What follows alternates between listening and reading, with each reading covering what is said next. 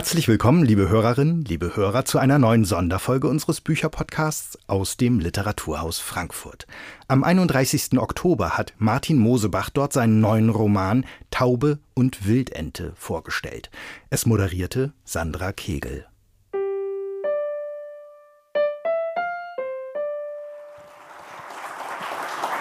Ja, vielen Dank. Herzlich willkommen, Martin Mosebach. Dankeschön. Wir sprechen über Ihr Leben, Ihr Schreiben, vor allem natürlich über Ihren neuen Roman Taube und Wildente. Wir haben es schon gehört. Und die Tierwelt spielt in Ihrem Werk ja seit jeher eine nicht unbedeutende Rolle. Manche Tiere haben es sogar auf den Titel geschafft. Ganz früh, 1988, das Versdrama Rotkäppchen und der Wolf. Später dann ein Erzählband Stillleben mit wildem Tier. Vor gar nicht so langer Zeit ein Buch über Indien, Stadt der wilden Hunde. Aber jetzt haben wir es erstmals mit einem rein animalischen Titel zu tun. Doch der Roman führt nicht etwa in den Frankfurter Zoo und auch nicht nach Venedig, sondern nach Südfrankreich und mitten hinein in ein intrikates Spiel zwischen Kunst und Realität Lassen Sie mich kurz ein paar Worte zur Einführung sagen, damit Sie sich so ein bisschen zurechtfinden. Äh, wir haben es mit einer Patchwork-Familie zu tun, würde man heute wohl sagen, die den Sommer immer auf ihrem südfranzösischen Landgut der Chaumière verbringen, unweit des Mont Saint-Victoire ein Berg, ein mythischer Berg, nicht nur in der Kunstgeschichte, wissen Sie alle, Cézanne hat diesen Berg etliche Male gemalt, aber auch in der Literaturgeschichte spielt er allerdings unter dem weiblichen Sainte-Victoire von Peter Handke eine große Rolle. Also am Fuße dieses Berges befindet sich das Landgut ähm, von Marjorie. Marjorie ist die Erbin, aber nicht die Eigentümerin, könnte man sagen, denn der ganze Besitz, den ihr Großvater in den Kolonien im Kongo mit ausbeuterischen Mitteln angesammelt hat, ist mittlerweile in einer Familienstiftung untergebracht. Marjorie ist, kriegt eine Apanage, ein monatliches Geld, wie auch ihre Schwester. Und Marjorie ist verheiratet mit einem Frankfurter Verleger, Ruprecht, der die edle Papyruspress unterhält in dieser Stadt. Die beiden sind verheiratet und es gesellen sich noch dazu auf diesem Landgut ähm, Marjories Tochter Paula samt ihrem Kind Nike, dann ein glückloser Maler, ein Altlektor Almendinger und eine meiner Lieblingsfiguren Sieglinde Stiegle, eine junge Lektorin. Und der zweite Teil spielt in Frankfurt und alles dreht sich um Haben und Nicht-Haben, um Besitz, vor allem um den Besitz eines Bildes. Hauke Höchstadt hat es schon erwähnt, Otto Scholderer ist der Künstler und dieses Bild hat dem Roman den Titel verliehen. Bevor wir über ihr Roman ins Plaudern kommen, lieber Herr Mosebach. Sie sind 1951 in Frankfurt geboren. Sie haben in Frankfurt studiert. Sie haben in Frankfurt seither gelebt. Sie haben, nein, noch keine einzige Zeile in Frankfurt geschrieben, weil immer wenn Sie schreiben, verlassen Sie die Stadt. Aber die Stadt kommt, wie auch hier, wie auch in vielen anderen Ihrer Werke, Westend, natürlich Blutbuchenfest, äh, zentral vor.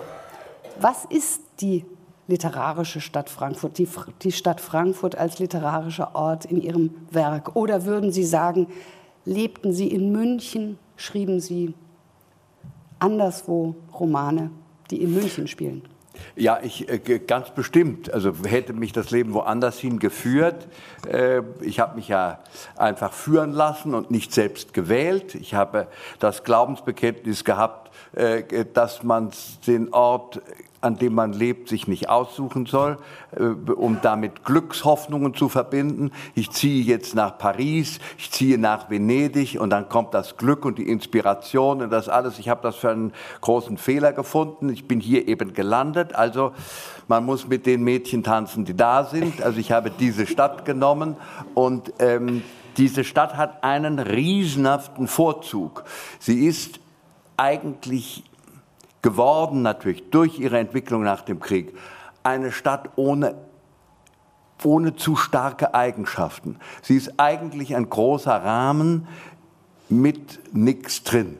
Und es ist, ein, es ist eine Art, es ist eine Eigenschaftslosigkeit. Das, was diese Stadt an sehr starkem Maß an Eigentümlichkeit gehabt hat, das ist wirklich zerstoben, ist auch, war auch die Stadt war viel zu klein, um so etwas zu bewahren, nachdem eben das große Administrationszentrum darüber gestülpt worden ist.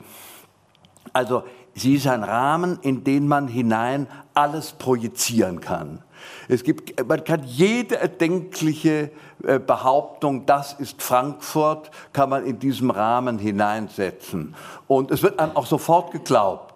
Und die Leute sagen auch, ja, ja, ja, natürlich, genauso ist Frankfurt. Es ist aber alles, alles letztlich eben äh, herrlich herbeizuholen. Es gibt nichts, was man mit Frankfurt nicht behaupten könnte, dass es in Frankfurt spielen könnte. Also für einen Schriftsteller eigentlich eine ideale Voraussetzung? Ich finde ja. Ich finde die anderen Städte, also beispielsweise Hamburg und München und Berlin, die, das sind, die, die stellen ja ein Arbeitsprogramm einem auf. Dieser, die, da muss man eben Hamburger sein und das ist so und so und das ist was sehr Spezifisches und die Münchner erst recht und die Berliner sind ja sowieso den ganzen Tag damit beschäftigt, Berliner zu sein und das tun die Frankfurter nicht. Das ist die, das ist, die haben auch ein merkwürdiges, äh, distanziertes Verhältnis zur Stadt und ähm, nehmen die Stadt nicht so besonders ernst und, äh, ähm, und das, äh, das ist äh, kein Ballast. Es, ist, es, werden keine Anforderungen dann eingestellt als Autor. Man muss nicht diese, man muss, man muss jetzt nicht den großen Berlin-Roman hier schreiben. Nein, das ist, der Frankfurt-Roman ist nicht möglich. Also der kann nur auf Erfindungen beruhen. Gleichzeitig aber äh, suchen Sie sich die Impulse zum Schreiben anderswo. Sie schreiben nicht in dieser Stadt, äh, haben Sie immer wieder gesagt. Sie reisen ja. in die Welt. Und äh, weil Sie kein Tourist sein wollen und das Arbeiten mit dem Wegsein dann verbinden? Oder woher kommt wiederum diese Verknüpfung des Schreibens anderswo? Das war das hatte viele Gründe. Also eine Sache war ganz am Anfang, als ich anfing und ein, äh, was meine Verkäufe anging, schwierigen Start hatte. Ähm, äh, auch eine Geldfrage. Es ging immer dahin, wo kann ich ganz, ganz billig leben, wo kann ich bedenkenlos einfach mich monatelang aufhalten, äh, ohne, also, und weniger ausgeben als in Frankfurt. Also das ist natürlich, Indien ist billiger, nicht? und ähm, jedenfalls zu diesem Zeitpunkt gewesen und billiger als der Schwarzwald auch. Also es waren einfach auch praktische Erwägungen. Und dann äh, habe ich tatsächlich eine lange Zeit auch zu tun gehabt mit großen Schreibblockaden. Und es war immer wieder das Erlebnis. Ich reise irgendwo an, wo ich einen Tisch, einen Stuhl habe, ein Fenster, das also auf das Blatt Papier Licht fällt und es geht sofort los. Es war sofort, also diese Schreibblockaden waren vergessen. Ich bekam ein sachliches Verhältnis zum, ähm, äh, zum Schreiben. Es war dieses, einfach dieses Gefühl, du bist jetzt, hast dich jetzt verpflanzt. Wenn du abreißt, muss ein bestimmter Abschnitt fertig sein. Und das war dann auch mhm. zuverlässig. Ihre Figuren, die sich hier in diesem Roman versammeln, sind, naja, wie soll man sagen, man man liebt sie und man fürchtet sie. ähm, sie sind von einer äh, unglaublichen Härte. Es wird gelogen und betrogen und getäuscht und äh, nach außen hin aber immer Kontenance bewahren, äh, bewahrt. Haben Sie eine Beziehung zu Ihren Figuren?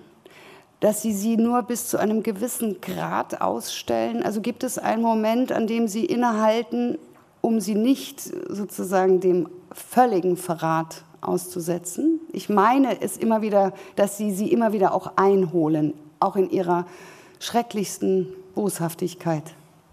Ja, ich ähm, äh, bin allein schon deswegen natürlich auch zu einer gewissen Behutsamkeit zu meinen Figuren äh, neigend, weil sie natürlich auf der einen Seite Vorbilder haben, Modelle und so weiter, die ich Personen, die ich gesehen habe, die ich beobachtet habe,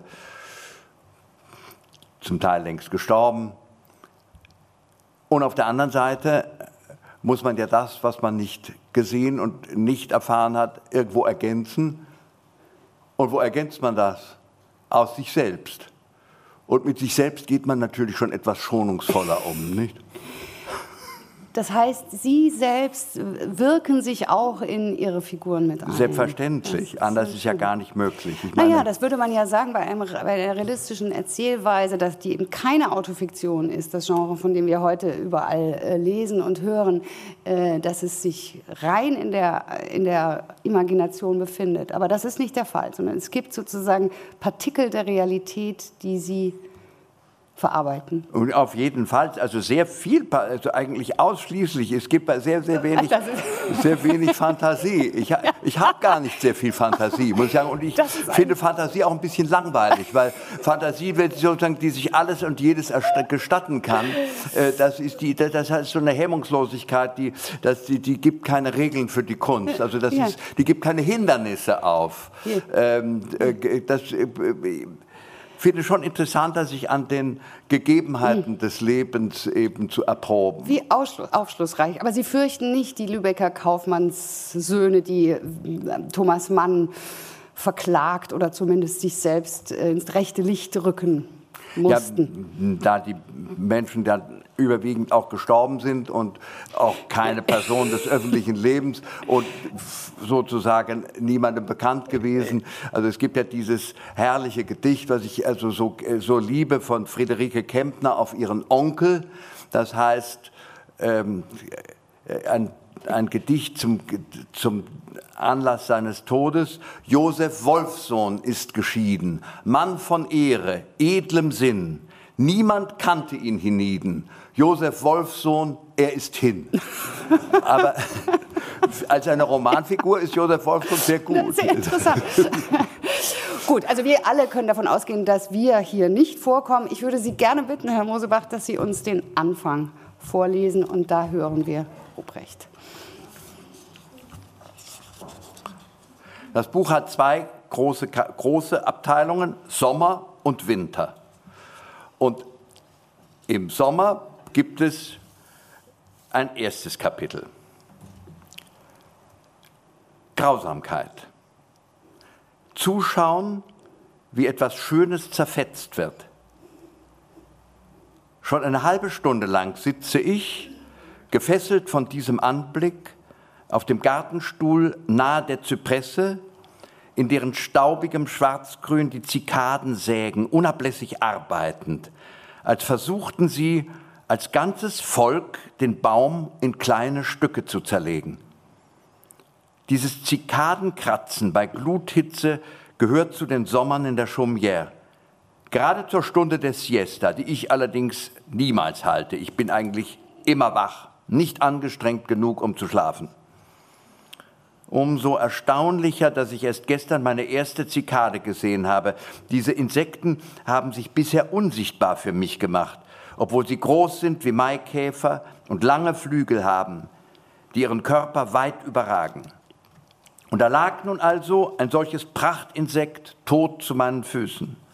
Joao hat mir offenbart, das sei eine Zikade. Sofort war klar, dies ist ein besonderes Lebewesen.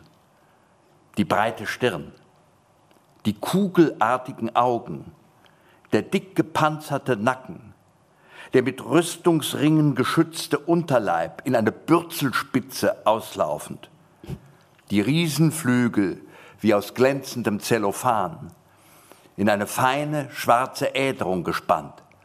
Jean kehrte sie weg, noch während ich über sie gebeugt war. Ich wagte nicht zu protestieren. Aber von der Zikade hatte ich genug gesehen, um zu bedauern, dass sie im Kehricht gelandet ist. Ein großes Tier, dem es gelingt, im Verborgenen zu leben, zugleich aber durchdringend zu lernen. Und was man einmal gesehen hat, das stellt sich nach der ersten Bekanntschaft meist auch ein zweites Mal ein, diesmal sogar lebend. Die junge schwarze Katze, die uns besucht, ohne sich jemals berühren zu lassen, lag genüsslich in tiefer Entspannung, hingestreckt zu meinen Füßen. Dann das Heben des Kopfes. Aufmerksamkeit. Wodurch? Das blieb mir zunächst verborgen. Und dann unversehens ein sachtes Schwirren, wie von einem Miniaturpropeller. Die Katze hat sich aufgerichtet, sitzt auf den Hinterbeinen, hat den Kopf geneigt und schlägt mit der weichen Vorderpfote ein festes Ding, nicht zu erkennen, von dem das Schwirren ausgeht. Wie ein Ballspieler dribbelt sie mit diesem brummenden Körper, der so hart ist, dass ich es beim Aufschlagen auf dem Boden ganz leis wie ein auf Holz klopfen zu hören meine eine Zikade, die zweite meines Lebens, jetzt lebendig, aber in Todesnot. Wie schmecken Zikaden? Wie Taschenkrebse? Aber der Katze ist es nicht eilig mit dem Fressen. Sie schlägt das flügelschnarrende Insekt zwischen den Pfoten hin und her. Seine großen Flügel sind jetzt ein Hindernis. Sie gestatten nur, die Luft wie eine zähe Substanz langsam zu durchbohren müssten aber Raketenkraft entwickeln, um den Insektenkörper über den Kopf der Katze hinwegschießen zu lassen, hinein in das sichere Luftreich, das ihn eben noch rings umgab und jetzt unerreichbar für ihn ist. Es gab kein Entkommen für die Zikade. Dabei ließ ihr die Katze doch Zeit und betrachtete sie nach jedem Schlag versonnen zum nächsten Schlag holte sie erst wieder aus, wenn ihr Opfer sich zu bewegen begann.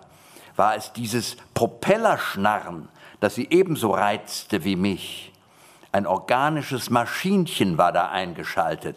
Die Katze gab der inzwischen angeschlagenen Zikade, die Hiebe mit den Pfoten mochten sie verwundet haben, eine Chance, die Folter des Insekts inszenierte sie als ein tänzerisches Spiel. Nie habe ich die Katze so elegant, so anmutig gesehen. Sie stand auf einem Bein, pirouettierte, fand aus der Drehung in einen Sprung über die Zikade hinweg und näherte ihre Schreckensmaske von der anderen Seite, um alsbald wieder zuzuschlagen. Ja, ich durfte mir vorstellen, ihre eigentliche, von ihr stets geheim gehaltene Fortbewegungsweise sei zweibeinig. Nur unter menschlicher Beobachtung lasse sie sich auf vier Beine nieder. Und womöglich konnte sie sogar fliegen, sich aus der Pirouette in die Luft erheben. Selbst in der Luft wäre sie der Zikade überlegen.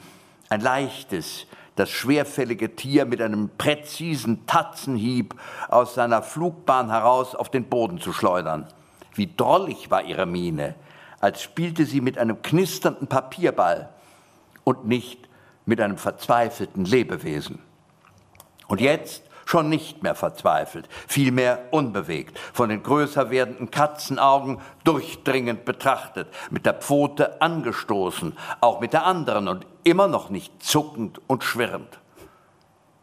Die Katze drehte sich weg. Das war enttäuschend. Sie schlich sich davon verstimmt. Hatte sie für ihren Geschmack zu viel Mühe an die Zikade gewandt und sich gar lächerlich gemacht? Sie ließ sie liegen. Keinen Augenblick hatte sie erwogen, sie zu fressen. Ich neigte mich zu dem kleinen Leichnam hinab. Die Rüstungsringe saßen noch gut. Nein, einer hatte sich gelockert. Darunter drang es feucht hervor. Die Riesenflügel waren zerfetzt.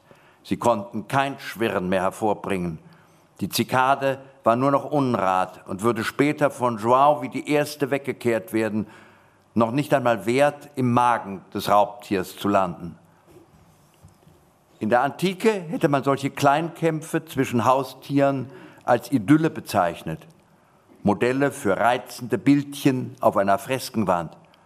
Und idyllisch ist auch unser Leben hier. Ich untätig, in der Hitze Papier bekritzelnd, Joao Schnecken vom Anis absammelnd, Marjorie nackt im dunklen Zimmer unter dem Moskitonetz dämmernd, Paula in der Hängematte schlafend, die Kleine an sich geschmiegt. Ein friedliches Bild.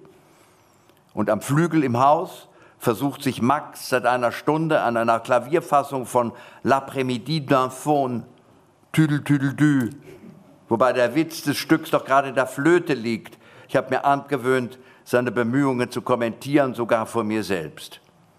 Aus Ruprecht Dahlands provenzalischem Journal. Bravo!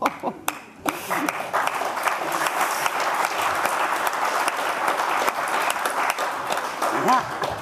Dieser Hubrecht ein begabter Schreiber, aber so eine Szene, das kann wirklich nur Martin Mosebach schreiben. Bevor wir jetzt zu den Menschen kommen, lassen Sie uns noch einen Moment bei den Tieren bleiben. Zu, den, äh, äh, zu der Katze wird sie später auch noch ein Hund gesellen. Ich weiß, Sie haben keine Haustiere. Ähm, und doch ist die Tierwelt etwas, das sie beschäftigt. Und ich dachte gerade eben, ist es dann am Ende sowas wie das Kleistsche Marionettentheater das sie hier leitet, also der Gedanke der Tierwelt, die nicht vernunftgesteuert, so etwas wie Anmut natürlich lebt? Oder ja, und vor allen Dingen, die Tiere sind ja Überwinder der Geschichte. Sie sind seit 2000, 3000, 5000, je nachdem, der ihrer Auftauchen in der Evolution immer dieselben. Sie ist hm. immer, Schopenhauer hier an diesem Ufer lebend hat ja gesagt, es ist immer dieselbe Katze.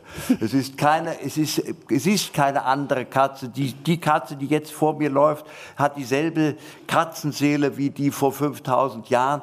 Es ist eine Überwindung äh, all dieser, äh, äh, dieser ständigen historischen, mentalitätsmäßigen Verwandlungen, unter denen äh, die Menschen äh, leben. Und sie sind und das, leiden. was immer da ist. Mhm. Das ist mir als ein Unterstrom für die Geschichte ähm, äh, sehr wichtig. Ich meine, ich könnte da sogar noch weitergehen. Ich könnte sozusagen vergöttlichen die Tiere, so wie die, wie die Inder eben Ratten und Katzen und, und, und Affen Schafen und so weiter, Kühe vor allen Dingen, eben vielleicht aus einem solchen Instinkt mhm. heraus, als das Unveränderliche eben mhm. äh, verehren. Mhm. Während ihre Menschen ja nun gar nichts Göttliches haben, äh, der Kontrast äh, ist jetzt hier in dem Journal schon, äh, schon zu hören. Interessant ist, es sind überwiegend Künstler oder Menschen, die mit Künsten zu tun haben. Schöngeister, Lektoren, Maler. Wir haben es gerade gehört, ein, äh, angehender Klavierspieler, der aber nicht so wirklich begabt ist. Auch der Maler dilettiert eher vor sich hin. Ähm, warum dieses Scheitern so sehr im Zentrum dieser Figuren, das ist etwas, was sie alle eigentlich verbindet. Womöglich ja, die nächste Generation. Speziell in diesem Buch. Also es gibt ja. auch andere Bücher, in denen eben die weniger in einem künstlerischen Milieu spielen. Ja. Aber natürlich. Aber ähm, äh, möchte ich mich nicht zu weit von dem entfernen, was ich wirklich selber erfahren habe, kenne, für das ich mich verbürgen kann. Mhm. Ich möchte jetzt nicht zu sehr, habe ich auch schon gemacht, aber ich möchte nicht zu sehr von Milieus berichten, von denen ich de facto nichts weiß. Also das ist, ähm, das bietet sich dann an aus einer gewissen Redlichkeit heraus, auch auch einer gewissen Freiheit, die man dann gewinnt, wenn man sich da irgendwo sicher fühlt. Also die ähm, die Geschichten in so einer mittleren Bürgerlichkeit abspielen zu lassen, die die, die ich nicht recherchieren muss, weil ich sie gesehen habe. Mhm. Mhm und ähm, mir nicht eigens zusammen recherchieren muss. Äh, also das ist vielleicht auch lohnend. Äh, Emile Zola ist eben äh, monatelang in dieses in seinem unglaublichen Roman, erregenden Roman äh, Germinal, dafür ist er eben monatelang in so ein äh, verelendetes äh, äh, Bergarbeiterdorf gezogen und hat dasselbe Essen gegessen, wie die Leute, hat in denselben Betten geschlafen und so weiter. Kann man auch machen. Aber ich, also ich würde immer würde immer denken, ich möchte nicht mhm. mich in Milieus begeben mhm. als Reporter, mhm. der jetzt zusammensucht, was kommt jetzt in meinem Buch vor, sondern das soll eben aus der Erinnerung kommen, aus, aus, dem, aus dem Unwillkürlichen kommen. Das muss abgesunken sein, längst erfahren sein, vor vielen Jahren und dann wiederkehren. Das ist mir sympathischer als äh, als äh, äh, Arbeitsweise.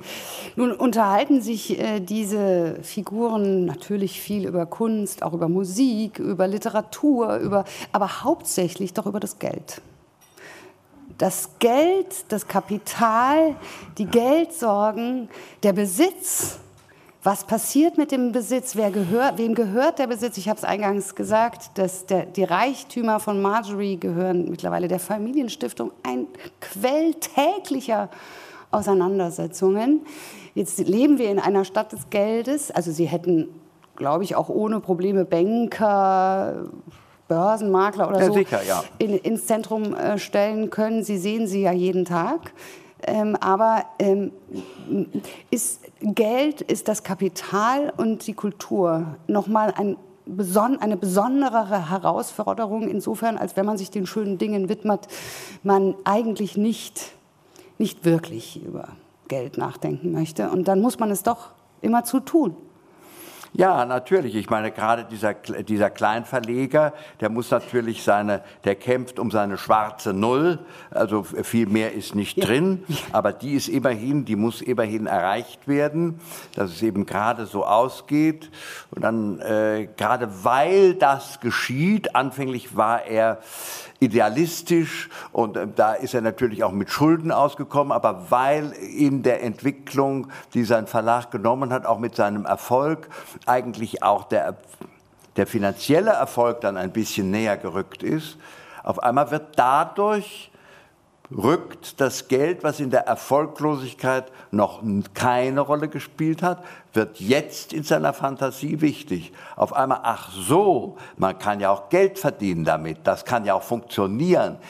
Das wird dann plötzlich der vergiftende Gedanke. Und gleichzeitig ist das Geld von ihr, also von Marjorie, Geld, der das, äh, das sozusagen, ähm, ähm, naja, also aus, aus äh, Ja, mehr als Sklaverei Bürgschaft ausbe- eben, als äh, sie, nicht, die, sie zahlt nicht direkt ein. Nein, sie zahlt nicht, nein, sie Ja. kriegt ja, sie kriegt ja, Ja. eher was raus. Aber auch, auch zum Beispiel das Landgut gehört Natürlich, ihr nicht. Sie darf sicher. es sozusagen als Niesbrauch, würde man wohl sagen, Richtig, äh, nutzen. Ähm, aber dieses, dieses Vermögen, was sie wie eine unsichtbare Hülle ja doch umgibt, auch wenn die ganz teure Kunst längst in den Museen hängt, aber nur ein kleiner Cézanne ist dann doch noch geblieben, äh, ist das ja ein Reichtum, der eben sozusagen aus der Ausbeutung der, der Kolonien ähm, geschaffen wurde. Und macht das diesen Menschen eigentlich etwas aus? Gibt es so etwas wie ein Transgeneration, transgenerelles Schuldbewusstsein? Oder ist das vielleicht sogar eines der Probleme, das sie haben, dass sie beide letztlich ähm, nicht aus eigener Kraft wirtschaften?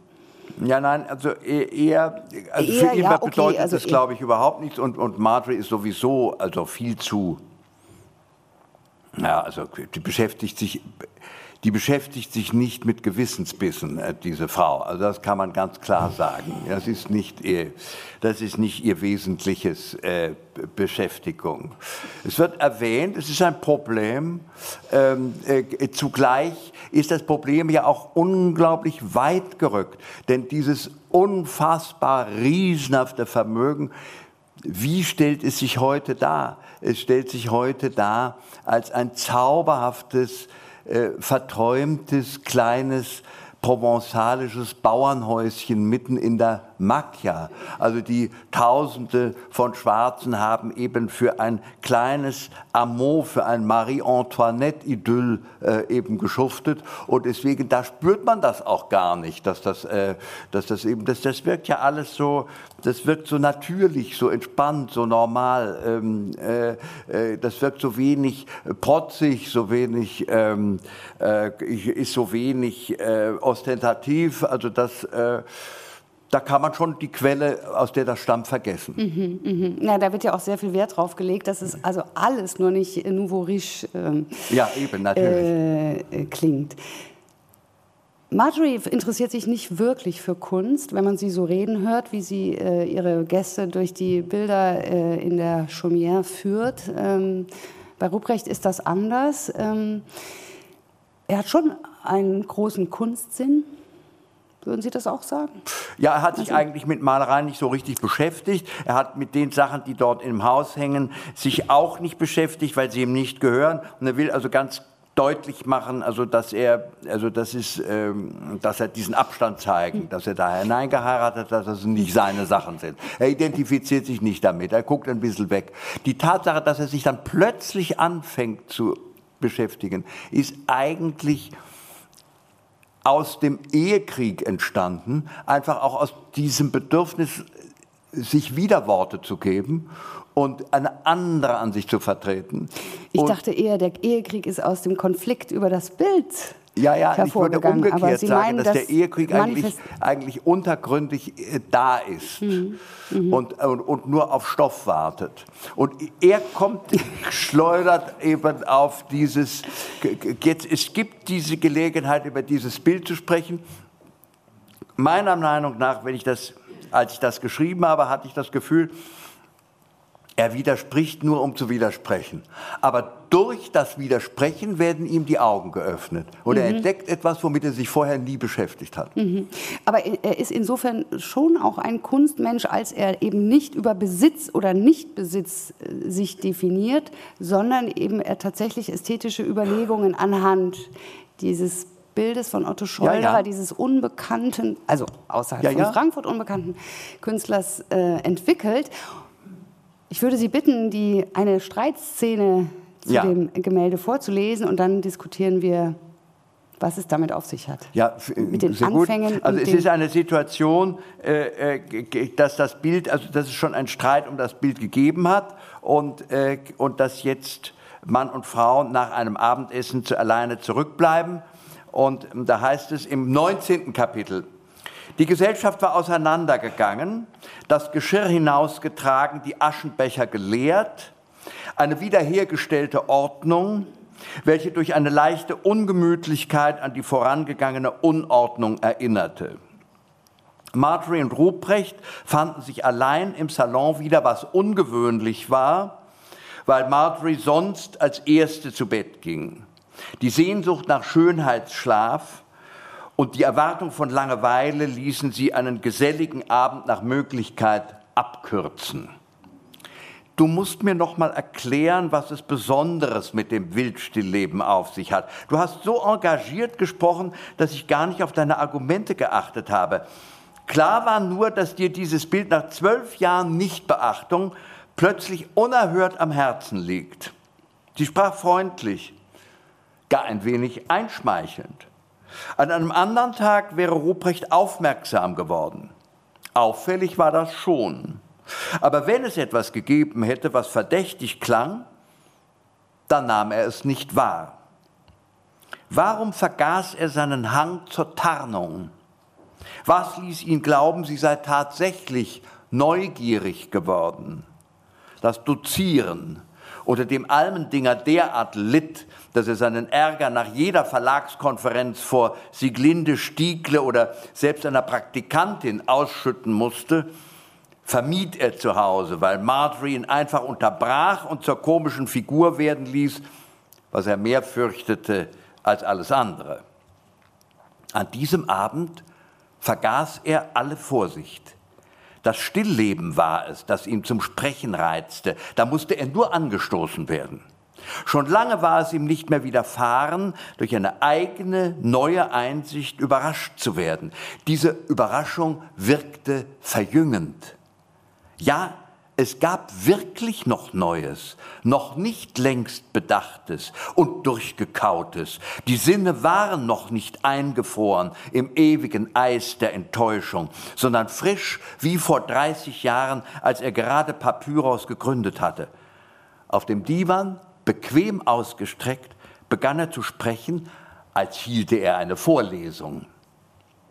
Er habe ja bereits darauf hingewiesen, dass die große Schule der französischen Akademie, die das Wissen der vorangegangenen Jahrhunderte gespeichert, geordnet und lehrbar gemacht habe, zu einer Verwandlung der Farbe habe gelangen wollen. Ganz wörtlich, das Ziel sei gewesen, die Malerei in eine Reihe mit der Alchemie, der Goldmacherei, der Magie treten zu lassen, und zwar durch Umwandlung von Wertlosem in Kostbares, von Totem in Lebendes, von Leinwandfetzen und Ölpaste in alle denkbaren Substanzen.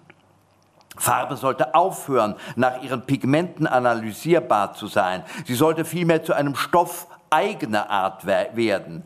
Die fettschimmernden Klümpchen aus der Tube auf die Palette gedrückt, sollten durch eine besonders komplizierte Behandlung zu einer entrückten, neuartigen Materie werden. Aber das war keine Zauberei, sondern geschah durch das allmähliche Auftragen feinster, durchscheinender Schichten, Lage um Lage. Und diese Schleier, wieder eine Verwandlung, wurden zu etwas Festem, schufen den Eindruck belebter Undurchdringlichkeit.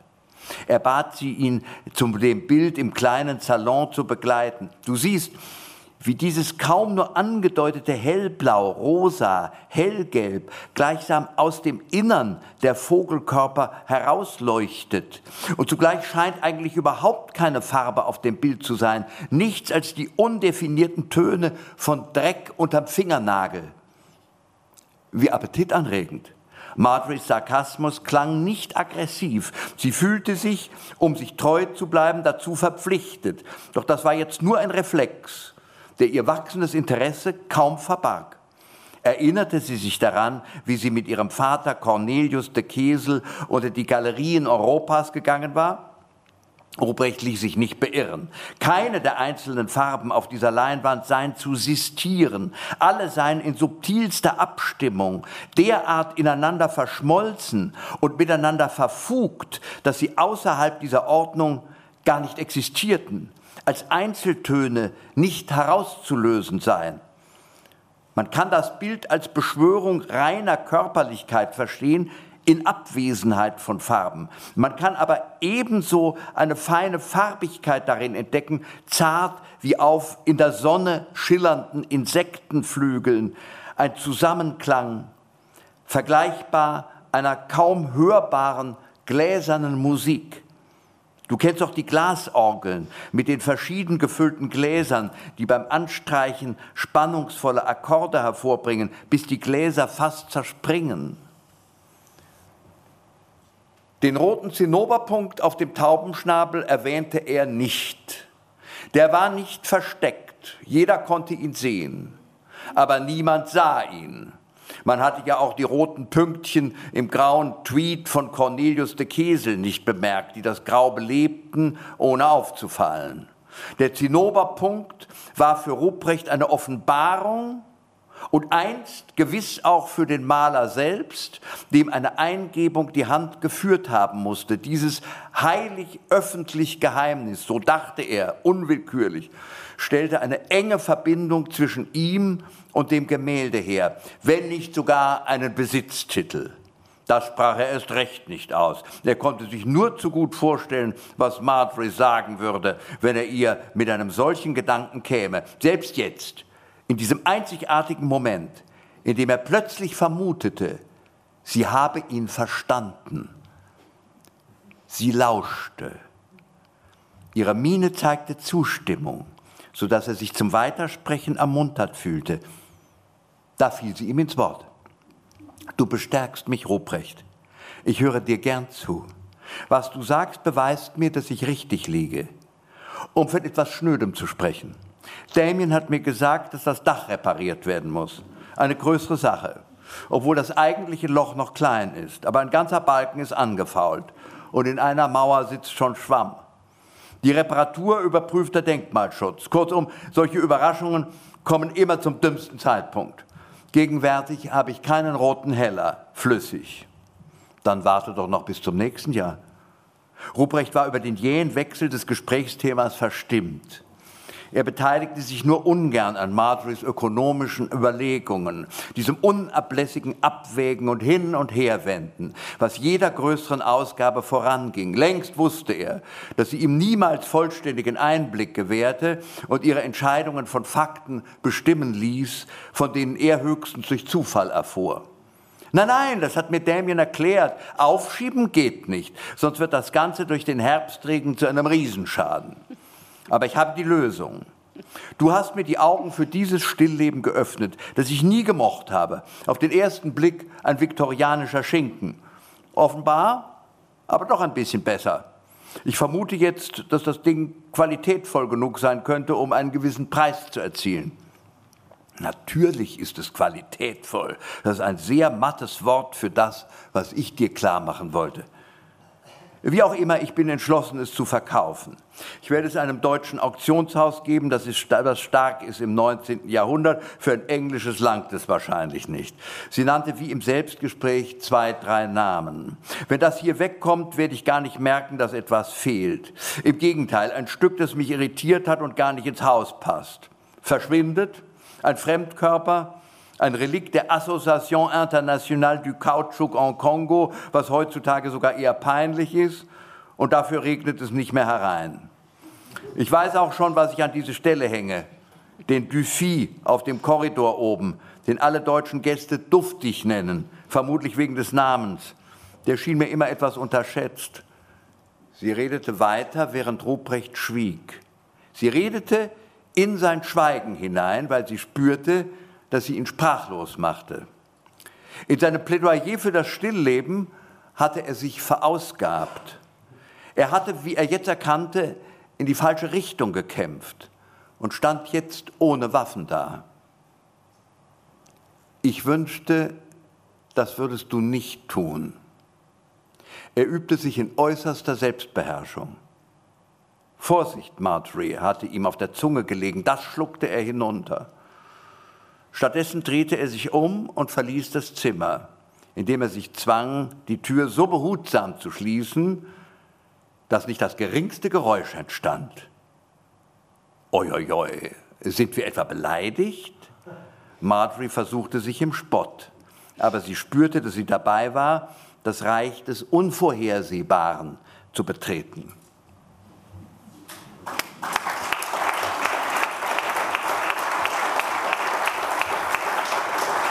Das Reich des Unvorhersehbaren. Äh, Sie haben diesem Ruprecht die schönste Verteidigung der Kunst des 19. Jahrhunderts äh, in den Mund gelegt, Herr Mosebach. Ähm, die Lektorin hält es ja erst noch für ein Stillleben der Holländer und wird dann aufgeklärt, nein, nein, es ist nur 19. Jahrhundert. Ähm, Sie müssen uns das jetzt noch mal in Ihren Worten schildern, was das 19. Jahrhundert, warum Sie so daran, darum ringen, dieses, diese Kunst hochzuhalten. Wie wir es eben gehört haben, der, es muss nicht immer alles ein Beginn sein. Es kann auch die Kunst der Wiederholung sein.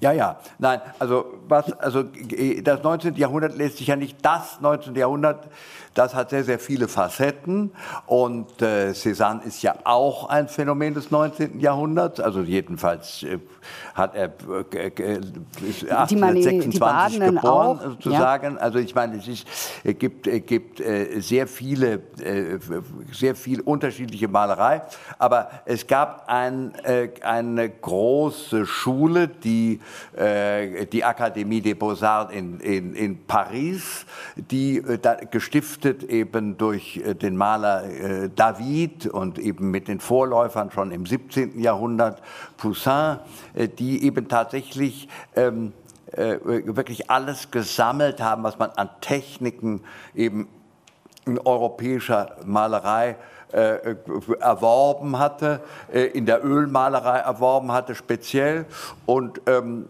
und das eben lehrbar gemacht hatte, verwissenschaftlicht hatte geradezu äh, und äh, ähm, eine äh, glanzvolle äh, Epoche eben nochmal heraufbeschworen hat, die eben im Unterschied zu den vorigen Jahrhunderten eben auch sehr breit war. Es gab dann Akademien nach dem französischen Vorbild in Dänemark, in Deutschland, in Düsseldorf und in München und, in, und es gab sie in, in, in Rom und es gab, sie, ähm, äh, es gab sie auch in England und äh, es entstand eben, äh, man könnte sagen, massenhaft technisch sehr, sehr guter Malerei.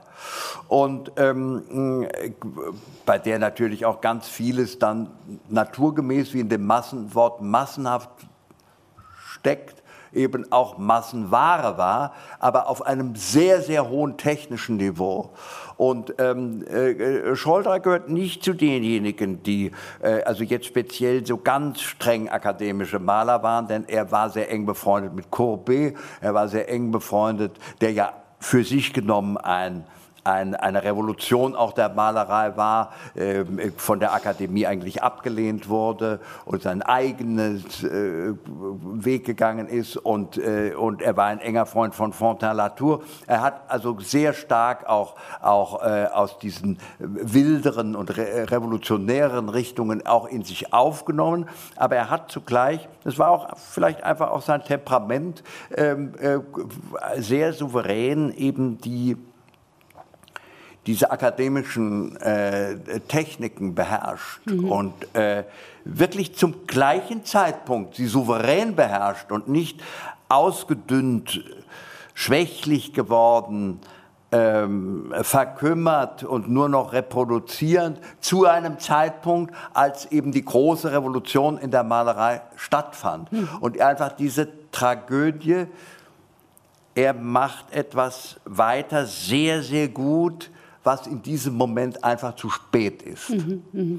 also, also, es gibt gar keine Wehmut darüber, dass mit der Moderne sozusagen tausend Jahre Malkunst äh, verlassen werden. Nein, es wird, es, es, sie wird schon verlassen, ja. Ich meine, ja, ja. es ist eben, aber ich meine, bei aber Ihnen sagen, gibt es darüber keine, keine da, es gibt bei Ihnen keinen Verdruss darüber, sondern Nein. Sie gehen damit. Das ist ein, das ist ein, ein historisches Phänomen, kann man sagen, das eine Kunstentwicklung, die zu ihrer allerhöchsten Reife gelangt ist, so wie die Agave mit ihrer Blüte äh, eben dann auch stirbt. Das ist ein, ähm, ein, äh, ein einzigartiges und auch rätselhaftes Phänomen, aber was es eben äh, in der Geschichte der Kunst gibt. Äh, äh, kennen Sie die Kunst von Michael Triegel, fällt mir gerade ein, der heute sozusagen altmeisterlich malt, gerade ein großen Altar, äh, ein großes Altarbild im Dom von Naumburg, genau, der jetzt ja, wieder ja. abgehängt werden muss, weil der Naumburger Dom sonst sein Weltkulturerbe Status Ach, verliert. Ja. ja. Äh, was sagen Sie zu dieser Kunst, die äh, quasi altmeisterlich im 21. Jahrhundert malt? Ja, das ist, es, würde mich nicht das Altmeisterliche daran stören, mhm. wobei übrigens ich bei dem Scholderer nicht sagen würde, dass es eine altmeisterliche Kunst ist, Nein. im Gegensatz Nein, zu Triegel, weil das ist, Triegel ist eben knüpft an, an ähm, äh, an äh, Dürerzeit oder äh, würde man sagen. Und das ist tatsächlich eine Zeit, die man als Altmeister, wie es Tübke auch getan hat und wie es nebenbei auf andere Weise, ganz andere Weise, aber Otto Dix auch zu seiner Zeit getan hat. Es ist eine, eine, eine unglaublich perfekte, sehr, sehr kalte äh, Kunst, die Kunst von Triegel, äh, die ähm, ja, die auf mich eben so ein bisschen was vom Operationssaal hat, eben sozusagen die, ein, ein, kaltes Licht liegt über der ganzen äh, Sache, ein, eine, eine Künstlichkeit. Äh, ich erwärme mich nicht dafür, aber ich sehe der, die handwerkliche Perfektion natürlich schon äh, äh staunend. Sie malen mit Ihrer Literatur ja tatsächlich auch Gemälde. Die Interieurs, die Situationen sind wie, wie sie sind, sie, wenn man sie liest, sind sie wie Bilder. Ähm, ich habe gelesen, dass sie, wenn sie nicht Schriftsteller geworden wären, hätten sie den Beruf, Beruf des Malers ergriffen. Ja, das wäre ich wirklich sehr gerne geworden. Aber das ist, ich meine, ich, dazu bin ich einfach mit meinen Händen auch zu, also zu dappig. Ich meine, das muss man, ähm, es ist eben ein, auch im Wesentlichen ein handwerklicher Beruf. Und, ähm, und äh, das muss man einfach, ähm, äh, Dinge muss man verwirklichen können. Es ist nicht mit einem eleganten Wurf getan, sondern nach, also die Bilder, die ich gerne gemalt hätte, wären, ähm, die hätte ich also mir technisch mühsam erwerben müssen und das ist meine ganz besondere Schwäche. Ich bezeichne mich als lernunfähig mhm. und habe eben nie richtig was gelernt und äh, weil ich das eben einfach auch gar nicht kann und ähm, könnte sagen, also äh, etwas arrogant gibt so ein französisches Bonmot aus dem 18. Jahrhundert. Das, was ich weiß, habe ich schon immer gewusst und äh, ich habe nie was gelernt. Das, was ich weiß, habe ich schon immer gewusst. Das ist natürlich falsch. Das stimmt nicht. Ich weiß heute sehr viel mehr, als ich äh, zu früheren Zeiten gewusst habe und habe auch sehr viel vergessen, was ich in früheren Zeiten gewusst habe. Also das ist, ähm, äh, aber das Gefühl ist nie etwas gelernt zu haben. Das ist mein Gefühl. Sie haben einmal gesagt, dass Sie eigentlich mit jedem Abschluss eines Romans das Gefühl haben, das war das Letzte, ja. was ich geschrieben habe, weil ich alles da hineingepackt habe, was, was ich der Welt zu sagen habe. Ja, nicht, was ich der Welt zu sagen habe, nicht. sondern was überhaupt an Stoff in mir ist, ja. was, was, in mir lebt. Ja, ja, das ist tatsächlich so. Es ist, also ich, es ist eigentlich immer dieses Gefühl, so, jetzt äh, sind die Regale leergeräumt und die Keller sind auch leergeräumt und der Speicher auch. Jetzt, ähm, jetzt, äh, jetzt ist Schluss. Dann Aber dann setzen Sie sich doch irgendwann wieder hin, gehen auf Reisen und... Plötzlich kommt eine Idee. Ja. Und hier äh, war die Idee äh, der Scholderer. Ja, jetzt kommen wir nochmal auf das Gemälde zu sprechen. Und da sprechen Sie ja jetzt nicht nur als Kunstkenner, als großer Kunstkenner, sondern tatsächlich auch als Besitzer.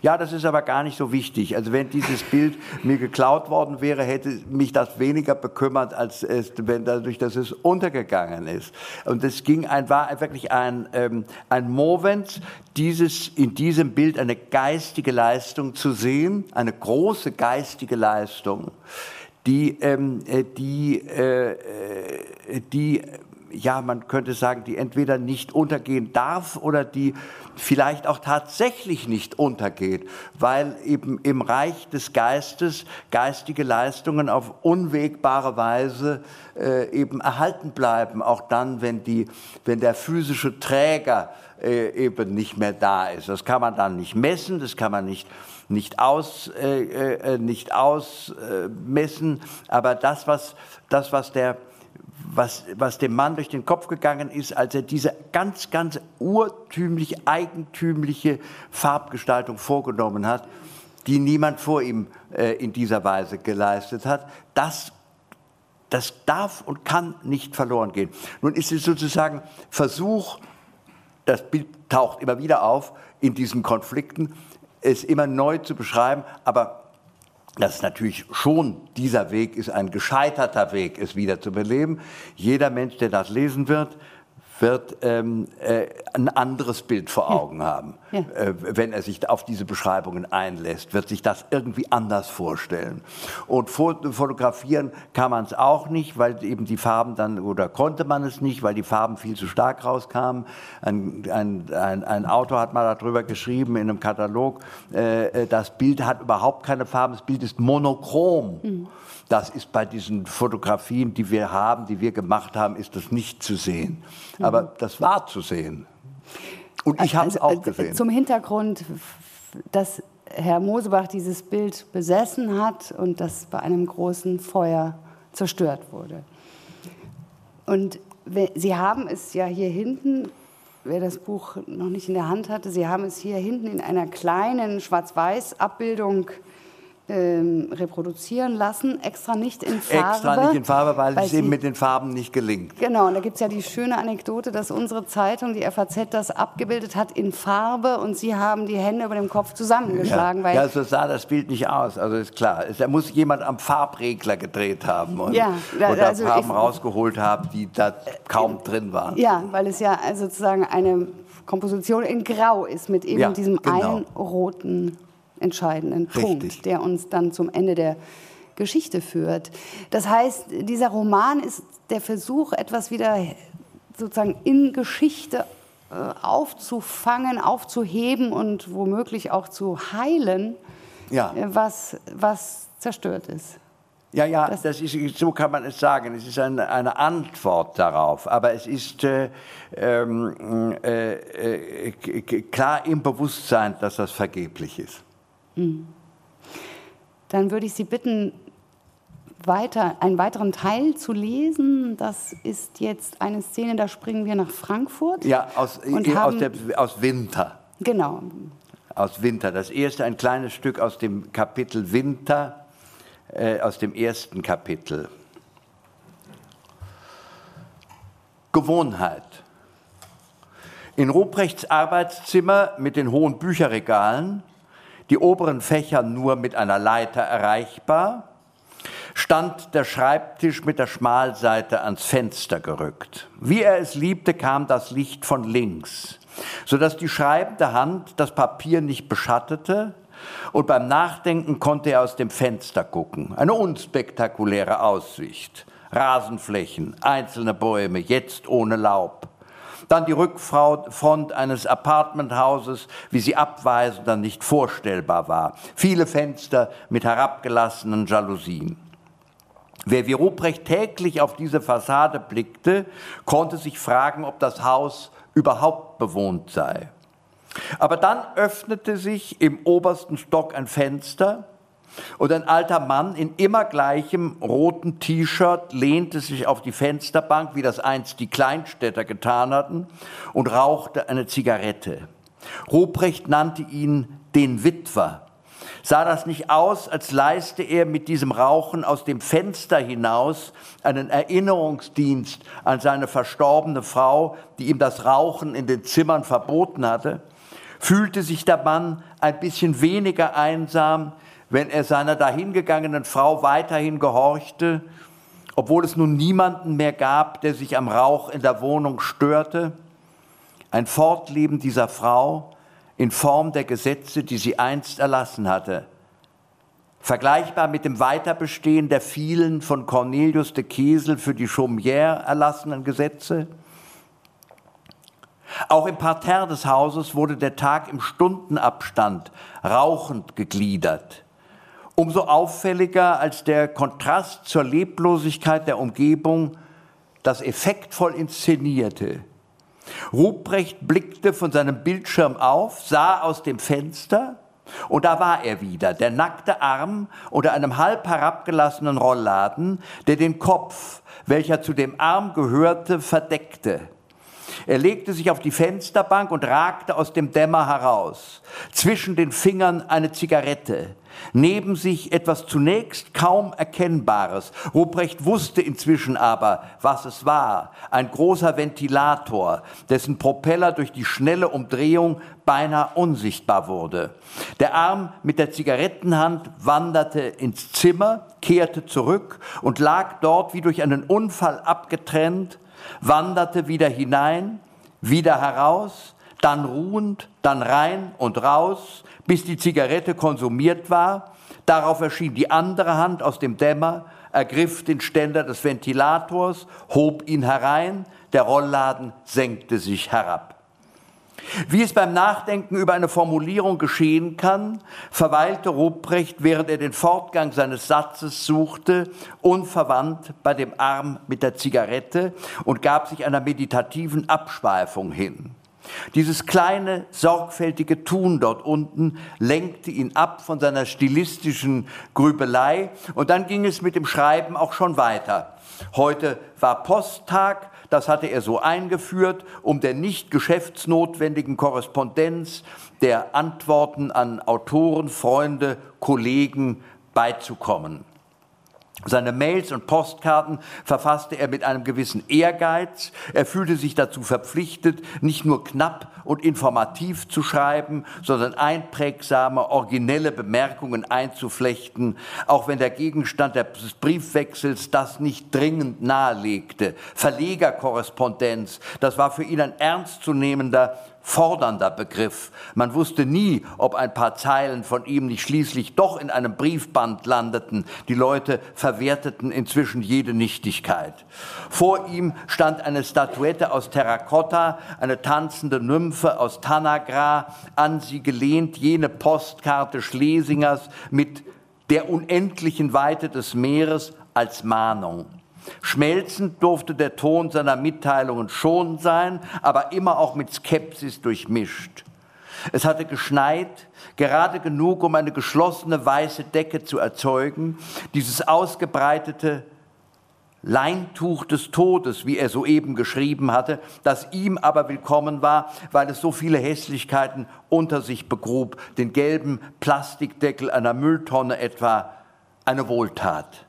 Vom Weiß stieg optische Kälte auf, aber das Grau des Himmels war weich und milderte das Grafische des Schnees ins Malerische.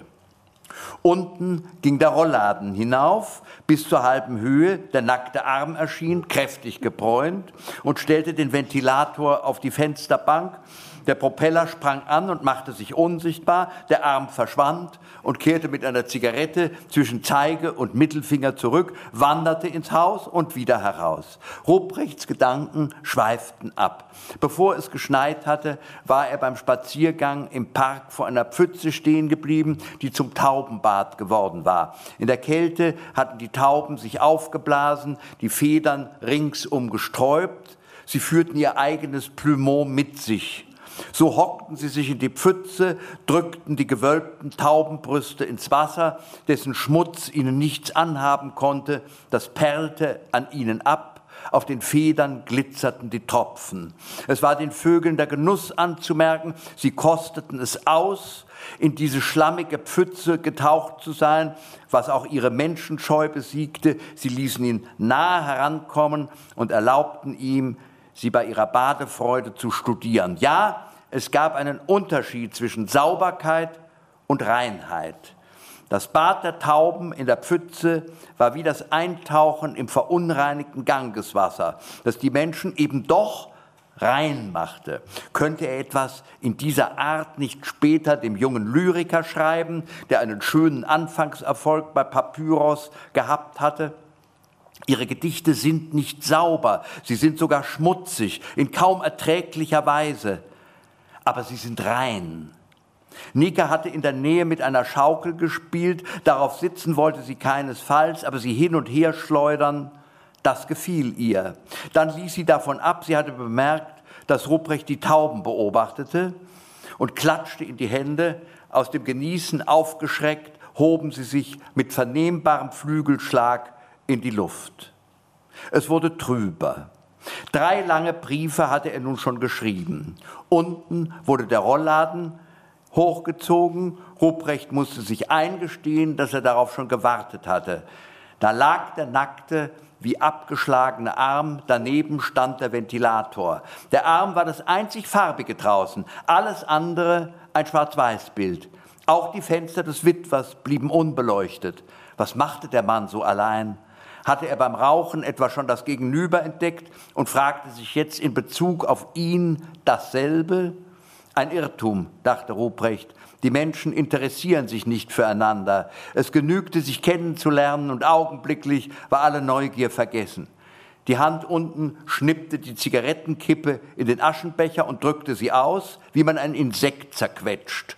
Die andere ergriff den Ventilator, das hatte etwas Feierliches, als hielte sie eine Monstranz. Dann ratschte der Rollladen herunter, seine Plastiklamellen klapperten, hier oben kaum hörbar.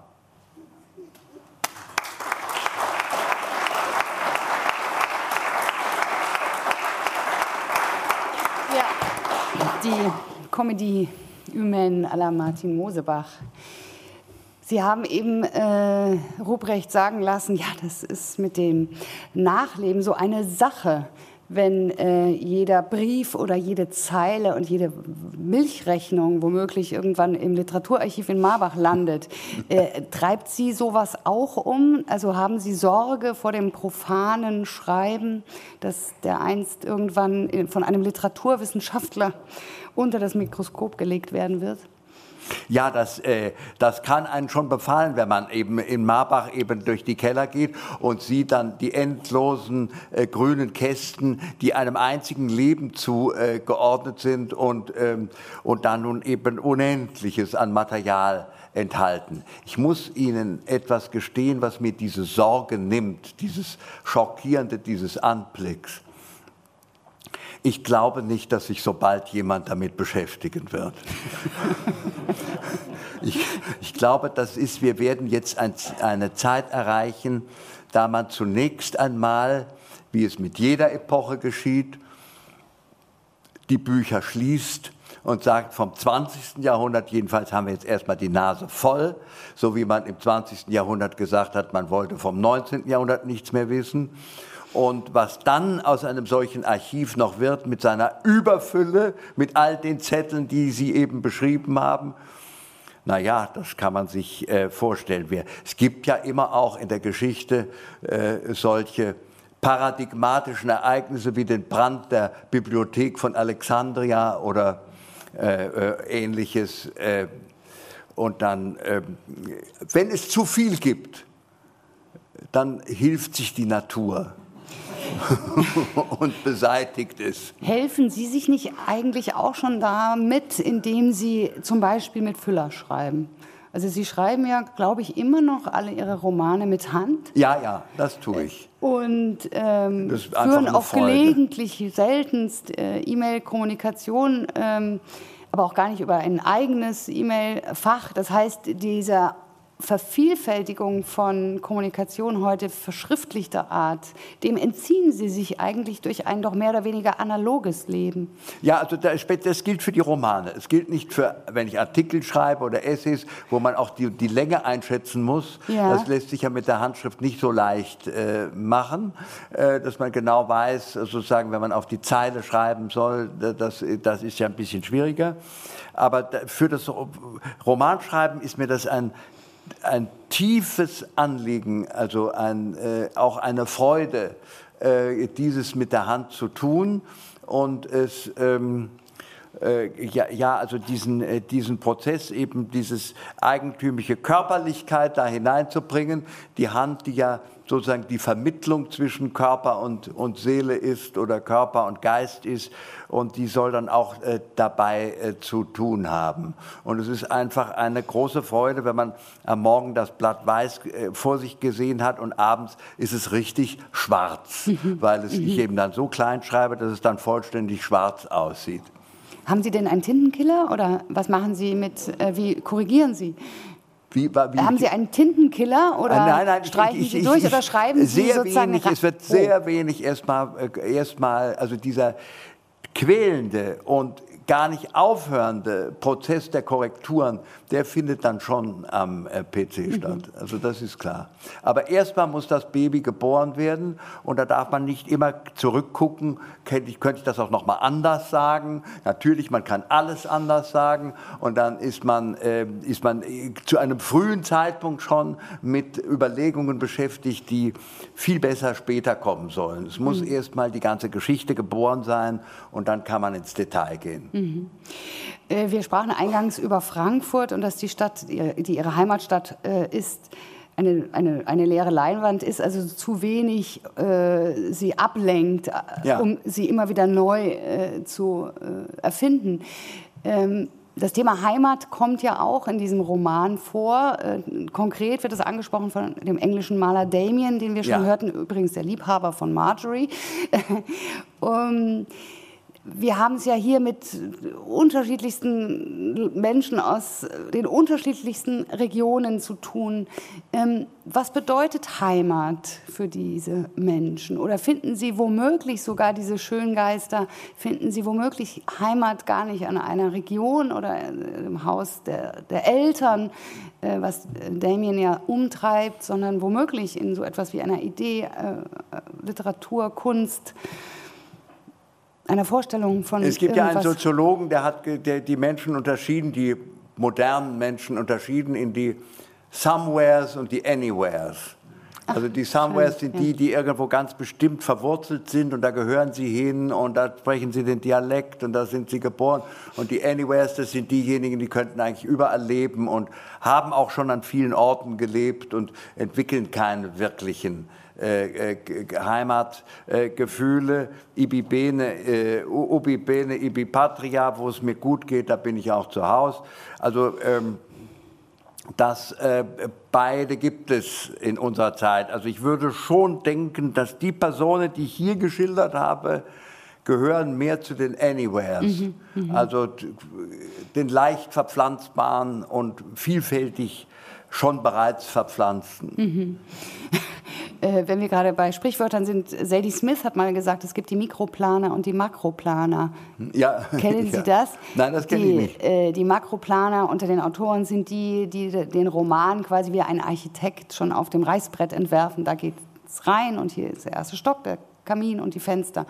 Während die Mikroplaner von Satz zu Satz arbeiten, sich vorwärts arbeiten und gar nicht wissen, wohin es gibt, es, es gibt diese Makroplaner, also es gibt so berühmte Makroplaner wie beispielsweise Proust, der gesagt hat, ich wollte das Ganze als Kathedrale bauen, mein mhm. Roman, oder, ähm, oder Doderer, der eben tatsächlich am Reißbrett seines Vaters gearbeitet hat und dann Linien hin und her gezogen hat. Ich glaube bloß, dass das bei beiden eigentlich ähm, eine Legende ist, die Sie geschickt ins Publikum gestreut haben. Das äh, beiden Büchern, beiden Großwerken dieser Autoren anzumerken ist, dass sie äh, aufgrund auch ihrer zahlreichen Brüche, die sie enthalten und, und äh, Unabgestimmtheiten, dass sie eben auch letztlich aus der Fantasie geborene, entstandene, gewachsene Werke sind, in denen diese Planung eigentlich so ein bisschen später erst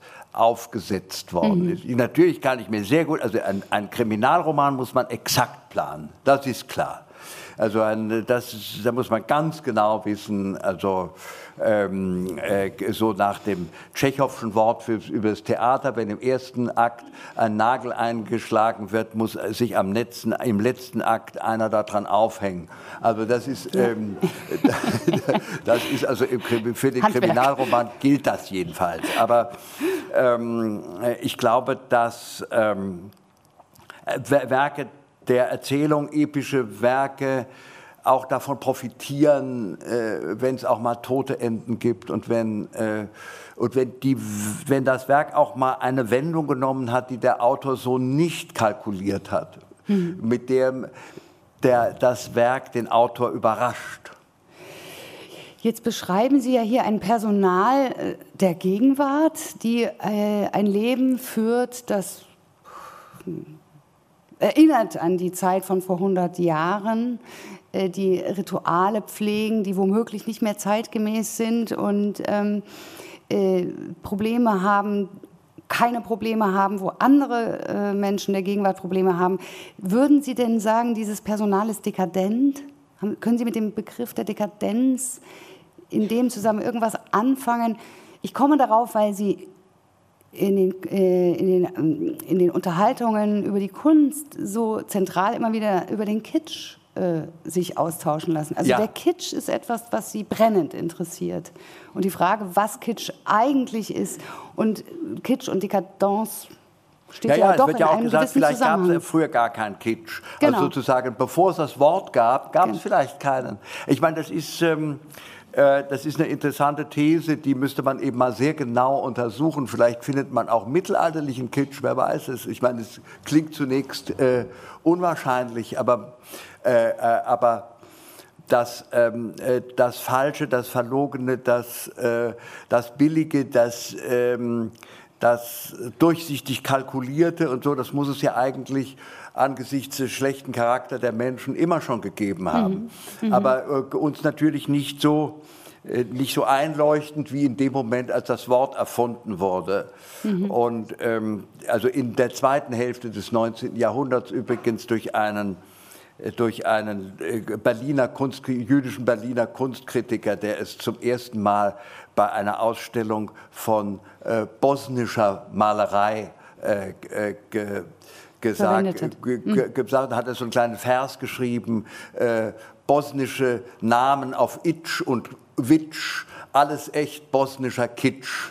Und da kam, kam, es also in diesem, in diesem Vers äh, äh, kam das Wort zum ersten Mal mhm. vor und hat dann eine gigantische Karriere gehabt, mhm. die wirklich mhm. über alle Sprachen der Erde sich verbreitet hat. Ich weiß nicht, vielleicht sagen die Chinesen sogar Kitsch. Ja, ja, ja, es gibt ja keine Übersetzung für das Wort. Es wird ja, ja es ist ja, migriert äh, ja, in die anderen Sprachen. Gut, also mit dem Kitsch können Sie ganz viel anfangen, äh, mit der Dekadenz in der Gesellschaft. Dekadenz, tja, Dekadenz. Ich meine, er hat einen Verlag, mit dem er Erfolg hat. Er... Ähm, also es ist ja irgendwie, ich finde Marjorie irgendwie auch eine sehr lebenskräftige Frau. Ich meine, sie ist eben finanziell sehr begünstigt und muss ihre Lebenskraft nicht äh, durch physische oder geistige Arbeit beweisen, aber sie, sie kann ihr Vermögen perfekt verwalten und ähm, also ich würde mhm. nicht sagen, es ist mhm. natürlich ein, ein, eine, es sind Ausnahmeexistenzen, nicht viele Menschen leben so, aber man wird sie in Europa und in Amerika und in Südamerika, wird man eine nicht ganz winzig kleine Schicht finden, die so lebt. Und Was, die auch einflussreich aber ist. Es gibt ja äh, in allen ihren Werken äh, äh, nicht nur upstairs, sondern es kommt ja immer auch downstairs. Immer, ja. immer vor und hier auch. Äh, es gibt die Verwalter des Gutes in Südfrankreich, es gibt die Zugehfrau in der Frankfurter ja. Wohnung. Ähm, und diese Beziehung zwischen äh, Herrschaft und Dienerschaft äh, die äh, hat etwas Exklusives. Also es ist mehr als sozusagen ein Angestelltenverhältnis. Ja, aber sie, sie, sie, läuft eben schon anders ab, als sie im 19. Jahrhundert gewesen wäre. Also es gibt eine, es gibt eine größere also es gibt eine größere, muss, ist Pflicht, ist eine größere Behutsamkeit im Umgang miteinander. Die Leute sind nicht mehr einfach so wegzuscheuchen. Die Leute sind äh, also sind Faktoren, die äh, äh, Rechte haben und diese Rechte auch anwenden können und, und dann äh, und auch eben entsprechend mit nicht kleinen Summen abgefunden werden müssen, wenn man sie loswerden will. Aber was so interessant ist, äh, ist, dass Menschen hier aus unterschiedlichen Schichten auf engstem Raum zusammenkommen, Tag und äh, manchmal auch nachts, ähm, äh, quasi eine Nähe haben, die äh, aber eben nicht Freundschaft ist, die Nein. nicht Familie ist, sondern äh, ein und, und auch nicht, äh, also die, die Angestellten äh, gehen auch nicht zur Arbeit, wie sie in ein Büro oder in ein Amt gehen würden, wenn sie dort angestellt werden. Also es, es gibt äh, sehe ich doch Unterschiede. Nein, nein, das ist klar. Die, und Sie wissen so viel voneinander. Ja, eben, sie wissen dann eben doch sehr viel voneinander und beobachten sich. Und, ähm, und das hat ja dann auch Folgen. Und äh, die, dass diese Beobachtung dann auch als peinlich empfunden wird und, äh, und unerträglich empfunden wird, das äh, spielt ja dann auch eine Rolle und ist übrigens dann auch etwas Neues, äh, was man in den früheren Zeiten ähm, äh, so nicht äh, äh, gehabt hätte, wo es einem vollkommen gleichgültig gewesen wäre, dem, dem Herrn oder der Frau gleichgültig geworden, was ihre, was ihre Hilfskraft über sie denkt. Mhm. Das, ist, das ist hier eben nicht mehr der Fall. Hier ist, das zur Belastung und zur Belastung, zur Bedrohung, zum, man muss sich unbedingt dann trennen. Ja, ja, ja. Ich las gerade den Roman von Alain Claude Sulzer über die Brüder Goncourt, die nicht wussten, dass ihre eigene Angestellte schwanger war, ein Kind bekommen ja. hat. Äh, und noch andere Dramen. Also da gab es sozusagen das Wissen nur in eine Richtung. Nun gibt es viele, viele Katastrophen äh, in, in dieser Erzählung, aber auch sehr viel Heiteres und zum Lachen. Und ich möchte Sie bitten, lieber Herr Mosebach, zum Abschluss uns noch einen ähm, Ausschnitt ähm, aus dem dramatischen Ende, das aber noch nicht das Ende ist. Dem kommt noch was hinterher vorzulesen. Ja, noch ein ganz kleines Stück, das ist dann aus dem vorletzten Kapitel.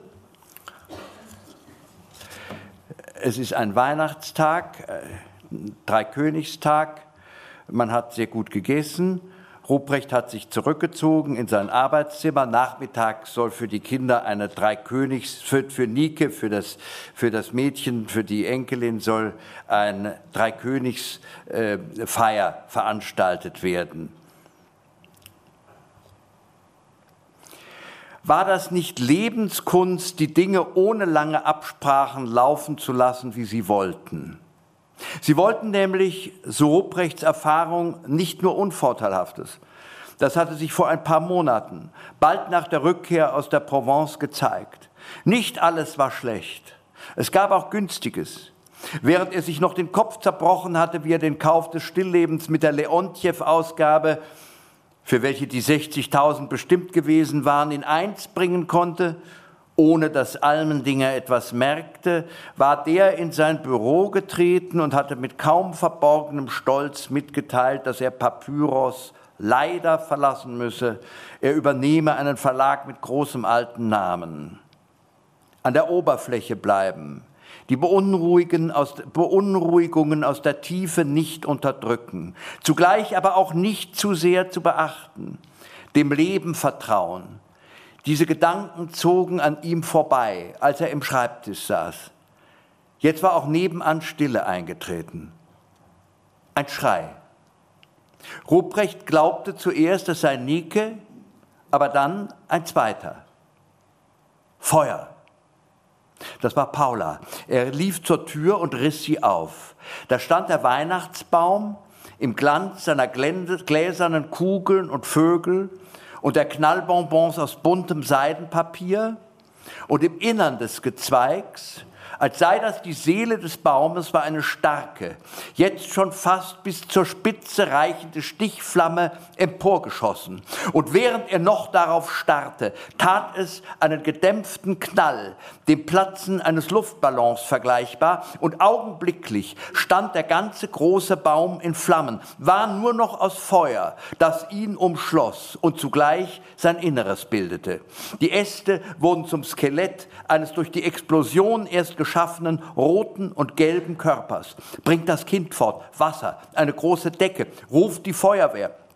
Ruprechts Kommandos klangen verzweifelt. Er zog einen Sessel, der schon angeschmort war, von der Feuersäule weg. Plötzlich stand Marjorie neben ihm. Sie hielt die schwere Tagesdecke ihres Bettes in den Händen. Er ergriff einen brennenden Ast, um den Baum zu neigen, damit sie die Decke darüber werfen könnte. Das geschah keinen Moment zu früh, denn die Flammen ließen bereits den Stuck abplatzen und darunter kam das Stroh zutage, mit dem in diesem älteren Haus die Zimmerdecke isoliert isoliert war. Es gelang, den gefütterten Samt über das Flammenmeer zu breiten, aber die Hitze war so stark, er zerfiel wie ein Papiertaschentuch.